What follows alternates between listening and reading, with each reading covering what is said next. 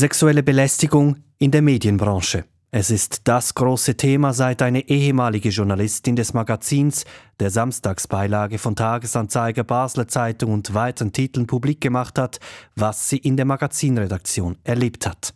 Recherchen des Medientalks zeigen, das Ausmaß ist weit größer als bisher bekannt und auf Führungsebene wusste man mehr als bisher zugegeben. Mein Name Salvador Atassoy und aus Transparenzgründen, weil es in den kommenden Minuten um die Rechte und den Schutz von Mitarbeitenden geht. Ich bin Moderator und Medienjournalist bei Radio SRF, Gewerkschaftsmitglied und seit 2022 Co-Präsident der Gewerkschaft SSM.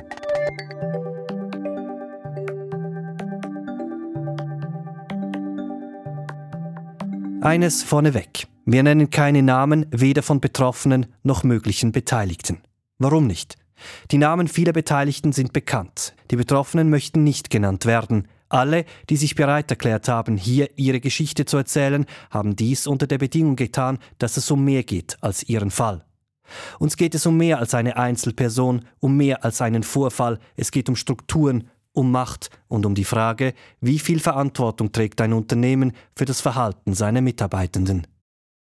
Seit dem 4. Februar 2023 ist die Schweizer Medienwelt in Aufruhr, seit eine Journalistin im deutschen Nachrichtenmagazin Der Spiegel von ihrer Zeit in der Redaktion des Magazins berichtet und ihre Sicht der Dinge dargelegt hat. Sie schrieb von einem Regime des Mobbings, sexualisierter Sprache, grenzüberschreitenden SMS.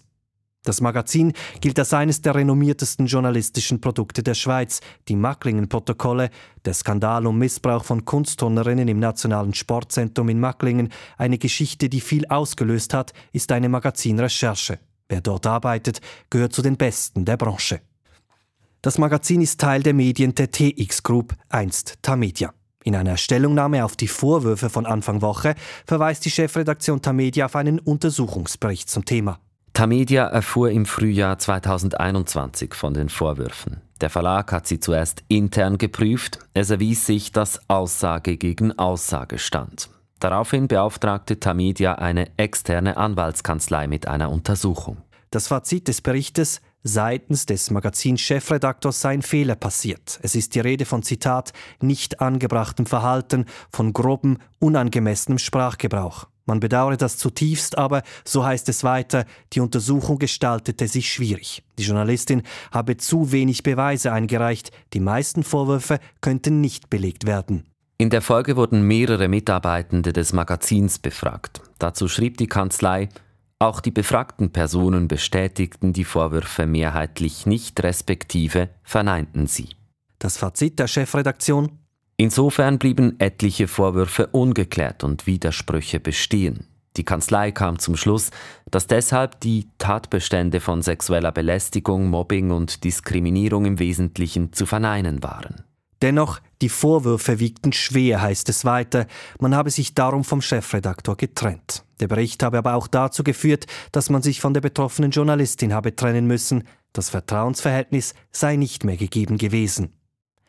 Nur, was wäre, wenn die betroffene Journalistin nicht die einzige Person wäre, die solche Vorfälle erlebt hätte? Was, wenn andere Ähnliches erlebt haben, mit derselben Person? Was, wenn Betroffene ihre Geschichten auch via Personalabteilung gemeldet hätten, so wie man das in solchen Fällen halt oft tut? Unsere Recherchen zeigen, spätestens ab 2014 war man in der Personalabteilung über das Fehlverhalten in der Magazin-Chefredaktion informiert. Das belegen Dokumente, die SRF vorliegen und das bezeugen mehrere ehemalige Mitarbeitende unabhängig voneinander. Niemand will namentlich genannt werden, niemand arbeitet mehr bei Tamedia. Die Menschen sitzen heute im HR von großen Unternehmen, schreiben für bekannte Medientitel oder leiten Kommunikationsabteilungen von bedeutenden Institutionen. Darum sind die Namen aller Beteiligten anonymisiert. Wir haben die Recherchen deshalb schriftlich geführt, zitieren aus Schriftstücken mit Zustimmung der Betroffenen. Die Rede ist von einem toxischen Klima auf der Redaktion, von hartem Mobbing, Ausgrenzung, Willkür, heftigen Wutausbrüchen und sexualisiertem Verhalten. Betroffen war nicht eine Person, sondern mehrere über Jahre. Die Unterlagen zeigen auch, die Betroffenen haben sich gewehrt, haben das Gespräch gesucht mit der Chefredaktion, mit der Personalabteilung. Es wurde zugehört, aber unternommen wurde nichts. Eine betroffene Person schildert es so.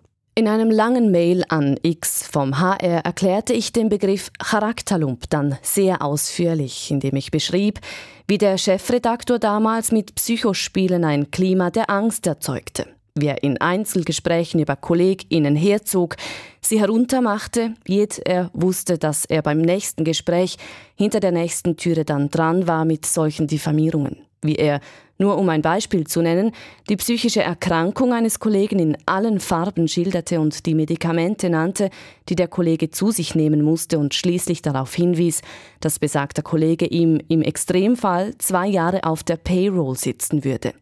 Ich schilderte in meinem Mail das sexualisierte Verhalten des Chefs und seine penelehaft obszöne Sprache und dass ich immer wieder weinende Kolleginnen angetroffen hatte. Ich wusste, dass andere, die vor mir gegangen waren, Gespräche mit dem HR geführt hatten und dort dargelegt hatten, warum sie gingen, wegen den Herabwürdigungen durch den Chef. In meinem Schreiben an X schloss ich, sie wüsste sicher, wie mit diesen Infos zu verfahren sei. Schließlich gäbe es eine Fürsorgepflicht des Arbeitgebers. Diese Vorwürfe hatten damals keine Folgen. Das zeigt auch das nächste Beispiel. Es handelt sich um ein Treffen mit der verantwortlichen HR-Person. Wir zitieren aus Notizen. 27. Mai 2014, 19 Uhr. Anwesend Y vom HR WVU. Die Traktantenliste damals Umgang Chefredaktor mit Redaktionsmitgliedern, krasses Vorgehen des CR gegen W, Frage, ob Chefredaktor noch fähig ist, Magazin zu führen. Eine teilnehmende Person hat das Fazit des Abends in ihrem Notizbuch mit folgenden Worten festgehalten. Ernüchternd, illusionslos. Drei von vier erwähnten Personen haben auf Nachfrage ihre Teilnahme bestätigt. Eine Person wollte nicht antworten, trotz mehrerer Anfragen. SRF liegen zudem weitere Aussagen und Mails von anderen Mitarbeitenden vor, die dieses Bild bestätigen. Beim Verlag Tamedia wusste man spätestens 2014, dass es in der Redaktion des Magazins massive Probleme mit der Person des damaligen Chefredaktors gab. Warum handelte man damals nicht? Warum blieb der betroffene Chefredakteur weiterhin in einer Kaderposition? Und warum agiert die Chefredaktion von Tamedia heute in der Stellungnahme so, wie wenn es sich beim jetzigen Fall, der publik wurde, um einen Einzelfall handelt? Noch dazu um einen Fall, der erst ab 2021 gemeldet wurde.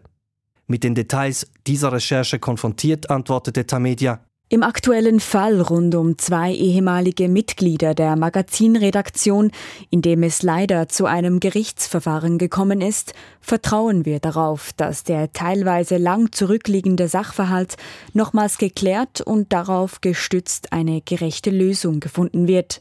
Falls sich auch unabhängig von dem Gerichtsverfahren zu dem aktuellen Fall neue Fakten ergeben, wird Tamedia diese selbstverständlich untersuchen. Tamedia hat in den vergangenen vier Jahren immer wieder Wille und Bereitschaft zur Aufarbeitung und Veränderung gezeigt. Etwa als im März 2021 ein Brief publik wurde, in dem 78 Journalistinnen gegen die sexistische Arbeitskultur bei ihrem Arbeitgeber Tamedia protestiert haben. Das Schreiben ist nach wie vor öffentlich einsehbar und direkt an die Geschäftsleitung adressiert. Tamedia hat seither in die Frauenförderung investiert, mit dem Ziel, den Anteil an Frauen in Führungsstufen zu erhöhen. Es wurde eine Kommission gebildet mit dem Ziel, einen langfristigen Kulturwandel zu bewirken. Zudem wurden Vertrauenspersonen in den Redaktionen ernannt, welche als niederschwellige Anlaufstelle für Betroffene dienen sollen. Werden Vorwürfe laut, werden sie untersucht. Der beschuldigte Chefredakteur seinerseits hat sich bereits vor ein paar Tagen in einem Brief geäußert, der in verschiedenen Medien veröffentlicht wurde. Darin weist er die Vorwürfe, welche im Nachrichtenmagazin Spiegel zu lesen waren, größtenteils zurück. Nachdem bekannt geworden war, dass nach den internen Untersuchungen nun ein externes, spezialisiertes Büro beauftragt wurde, hätten sämtliche meiner Redaktionskolleginnen und Kollegen sowie die Praktikantinnen der letzten Jahre einen Brief an den Verleger geschickt. Sie schrieben, die Vorwürfe der Journalistin seien absurd. Sie hätten nie eine Form von Mobbing von mir, ihr oder anderen gegenüber erlebt. Themenwechsel. Wir schreiben den 20. Dezember 2017. Unter dem Titel Chef der Zudringlichkeiten veröffentlicht eine Tamedia-Journalistin einen Artikel, in dem ein ehemaliger Blick-Chefredaktor der sexuellen Belästigung beschuldigt wird. Diese Zeitung sprach mit 28 Ex-Mitarbeiterinnen, Vorgesetzten und Bekannten. Daraus ergab sich ein Muster von Vorwürfen. Beginnend im Jahr 2000 erstrecken sie sich über einen Zeitraum von rund 15 Jahren. Der Medientalk hat mit ehemaligen Mitarbeitenden gesprochen. Sie arbeiten heute für große Medientitel, sind in der Kommunikation oder der Uhrenbranche zu finden. Mehrere Personen bestätigen Vorfälle, welche der 2017 erschienene Artikel beschreibt. Der beschuldigte Ex-Blick-Chefredaktor blieb im Unternehmen, arbeitete weiter in Führungspositionen für Ringier. Warum? Wieso hält ein Verlag an einer Person fest, die von Medienschaffenden aus mehreren Kantonen unabhängig voneinander als übergriffig beschrieben wird, auch wenn die Fälle mittlerweile Jahre zurückliegen?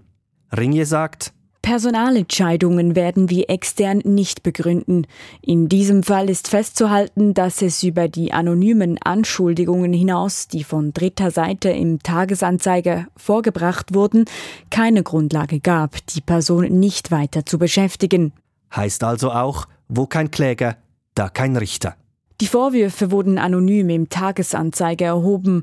Bei den Whistleblower-Hotlines von Ringier und Ringier Axel Springer Schweiz gab es damals keine Meldungen. Und es liegen uns auch keine Anzeigen bei Human Resources vor. Auch nicht nach Erscheinen des Tagesanzeigerartikels. Reagiert wurde insoweit, als dass aktiv Mitarbeitendengespräche geführt wurden und explizit darum gebeten wurde, bisher nicht angezeigte Vergehen, so es welche gegeben hat, zu melden. Weiterhin wurden die internen Informationen und Trainings zu den Themen Diskriminierung, Rollenbilder und persönliche Integrität ausgeweitet und intensiviert. So müssen zum Beispiel alle Führungskräfte eine Schulung zu Unconscious Bias verbindlich absolvieren. Wie auch Tamedia hat sich Ringier in den vergangenen Jahren gewandelt. Es wurden unabhängige interne und externe Vertrauensstellen für Betroffene geschaffen. Es gibt einen Verhaltenskodex, verbindliche Schulungen für Führungskräfte. Zudem hat man die Initiative Equal Voice geschaffen, mit dem Ziel, Frauen in der medialen Berichterstattung sichtbarer zu machen. Tamedia ist kein Einzelfall, Ringier auch nicht. Am 22. Oktober 2020 publiziert die Westschweizer Tageszeitung Le Temps den Artikel La RTS, Darius Rochepin et la loi du silence. Die Affäre, die mit den Anschuldigungen gegen den ehemaligen Moderator des Westschweizer Fernsehens beginnt, zieht in den folgenden Monaten weite Kreise. Am Schluss gibt es drei Untersuchungsberichte, mehrere mögliche Beteiligte und 230 Betroffene, die der Aufforderung, sich zu melden, nachgekommen sind. Anfang Juli 2021 kommuniziert die SRG dann das Resultat des dritten Berichts. Im Nachgang zur Pressekonferenz berichtete SRF News, vor allem ein Punkt des Berichts wurde nach der Veröffentlichung heftig diskutiert, dass die Anwaltskanzlei nach der Auswertung aller 230 Antworten empfiehlt, dass auch das Verhalten der früheren Führung nochmals untersucht werden soll. Das ist brisant, denn das könnte auch den heutigen SRG-Generaldirektor Gilles Marchand betreffen, der früher der RTS vorstand. Eigentlich wurde Mitte April bereits ein Bericht zur Verantwortung der Führungskräfte vorgestellt. Die SRG hielt damals an Gilles Marchand fest und tut es auch heute noch. Und ob es weitere Untersuchungen geben wird, das liegt in der Verantwortung der SRG. Was ist aus dieser Empfehlung geworden? Der Medientalk hat nachgefragt, auf die Frage, ob weitere Untersuchungen veranlasst wurden, um das damalige Verhalten der früheren Führung zu untersuchen, schreibt die SAG, zu der auch Radio SF gehört. Der Verwaltungsrat der SAG hatte nach dem Bekanntwerden der damaligen Belästigungsfälle bei der Unternehmenseinheit RTS umgehend umfangreiche externe Abklärungen über alle involvierten Kaderstufen hinweg in Auftrag gegeben. Die Untersuchungsergebnisse wurden im April 2021 publiziert. Auf deren Basis hatte der Verwaltungsrat Maßnahmen beschlossen und Schritte zur Verbesserung des Schutzes der Integrität der Mitarbeitenden eingeleitet. Im Juni 2021 hatte der Verwaltungsrat der SRG sodann insgesamt 25 konkrete Maßnahmen zur Verbesserung des Schutzes der Integrität der Mitarbeitenden beschlossen. Diese wurden auf Basis der Ergebnisse der drei Untersuchungs- und Analyseberichte unter Einbezug des Sozialpartners SSM entwickelt und seither auch umgesetzt. Die Verantwortlichkeiten der damaligen RTS-Führung waren mit untersucht worden und nach Vorliegen der externen Untersuchungsergebnisse zu den Fällen waren auch entsprechende Maßnahmen umgesetzt worden. Doch offene Fragen bleiben. Der Tagesanzeiger schrieb schon im Juli 2021, Die SRG scheint weniger picht geschlossene Untersuchungsdossiers wieder zu öffnen und noch weniger neue Dossiers zu eröffnen.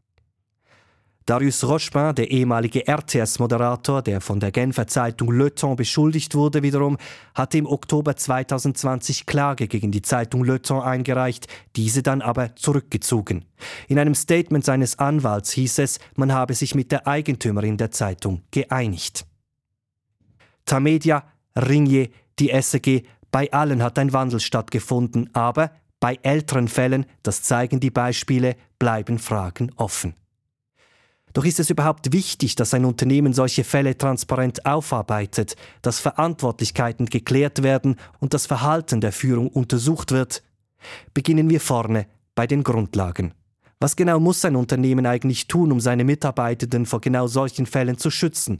Denn im Arbeitsgesetz ist festgehalten, dass der Arbeitgeber, die Arbeitgeberin eine Fürsorgepflicht hat, beispielsweise im OR Artikel 328, aber auch im Gleichstellungsgesetz. Dazu gehören auch der Schutz vor Mobbing und sexueller Belästigung, sagt Corinna Alchenberger. Die Berner Juristin ist eine der wenigen Expertinnen, welche Unternehmen bei ihren Pflichten im Umgang mit sexueller Belästigung berät.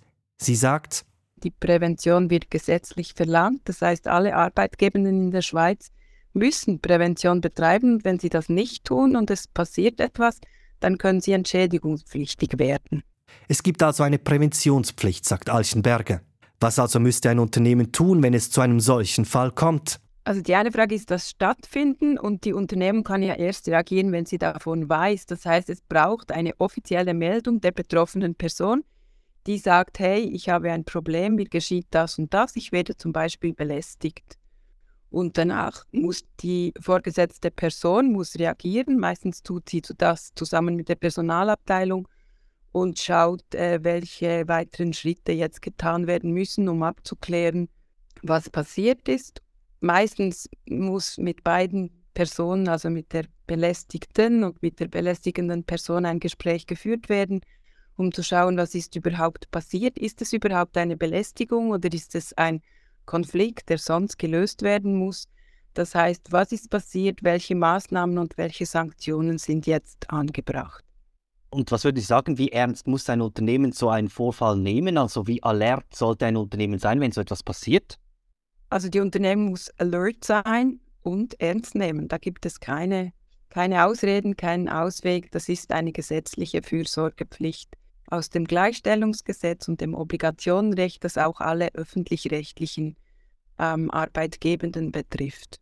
Und was soll eine Unternehmung machen mit Fällen, die in der Vergangenheit liegen? Soll man auch diesen nachgehen? Soweit das noch möglich ist, denke ich, ist es sehr wichtig, dass man diese Fälle aufarbeitet, die Fälle immer ernst nimmt. Ernst heißt ja noch lange nicht, dass sie sich dann auch beweisen müssen oder dass sie beweisbar sind. Aber ernst nehmen heißt, dass man sie abklärt, dass man schaut, welche Maßnahmen es noch braucht für ein Signal aus an die Mitarbeitenden, wenn jemand gegen den Anschuldigungen bestehen, beispielsweise von oben gedeckt wird, im Unternehmen bleibt und weiter in Führungsfunktion ist?